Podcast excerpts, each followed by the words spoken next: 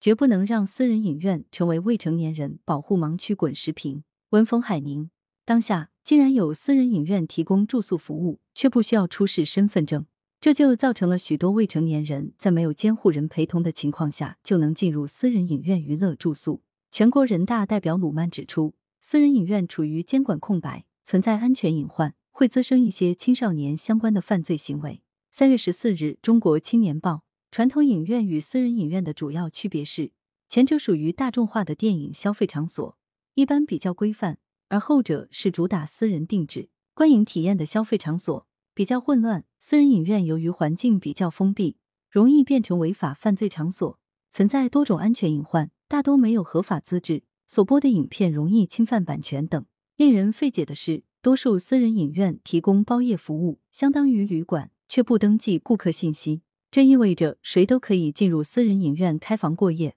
包括未成年人。记者发现，私人影院生意火爆，顾客大多是在校学生，这让人担忧。封闭又不登记顾客信息的私人影院，容易变成伤娃场所。一方面，未成年人在没有监护人陪同的情况下进入私人影院，很容易被其他人侵犯伤害。一旦遇到危险情况，既难以出逃，又呼救无门。在江苏常州的私人影院，二零一九年就发生过未满十四女孩被十八岁男子侵犯的案例。因私人影院未登记顾客信息，也给维权破案造成困难。另一方面，容易滋生未成年人犯罪，因为没有监管。若未成年人在私人影院观看黄色影片、暴力影片，或是吸食笑气、电子烟等，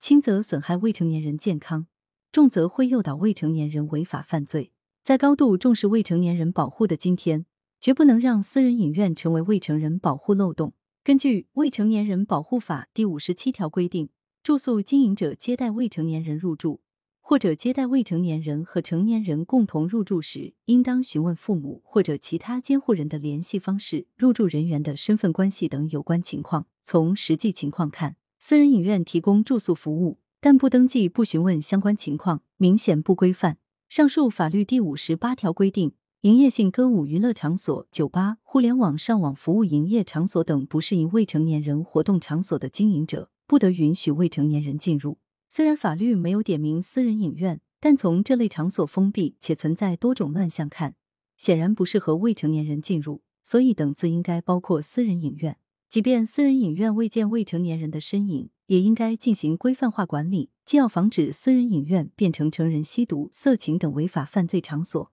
也要解决这类场所的消防隐患、侵犯版权、环境卫生等问题。根据二零一八年广电总局公布的《点播影院点播院线管理规定》，私人影院属于点播影院，按规定，私人影院应当获得业务许可并规范运营。但某地具备资质、注册登记的私人影院不到百分之十。按说，私人影院提供住宿服务应纳入特种行业管理，对顾客进行登记，但未登记。笔者建议。既要在国家制度层面把私人影院纳入特种行业管理，要求私人影院严格身份登记，禁止未成年人脱离监护人单独进入；也要部署公安、文化执法、市场监管、消防等职能部门，对私人影院全面排查，符合条件的需限期办理相关资质，不符合条件的该关停的坚决关停。对私人影院日常运营，应通过突击检查、云监管等方式加强监督。营业期间发生侵害未成年人等违法犯罪行为，私人影院应承担相应法律责任。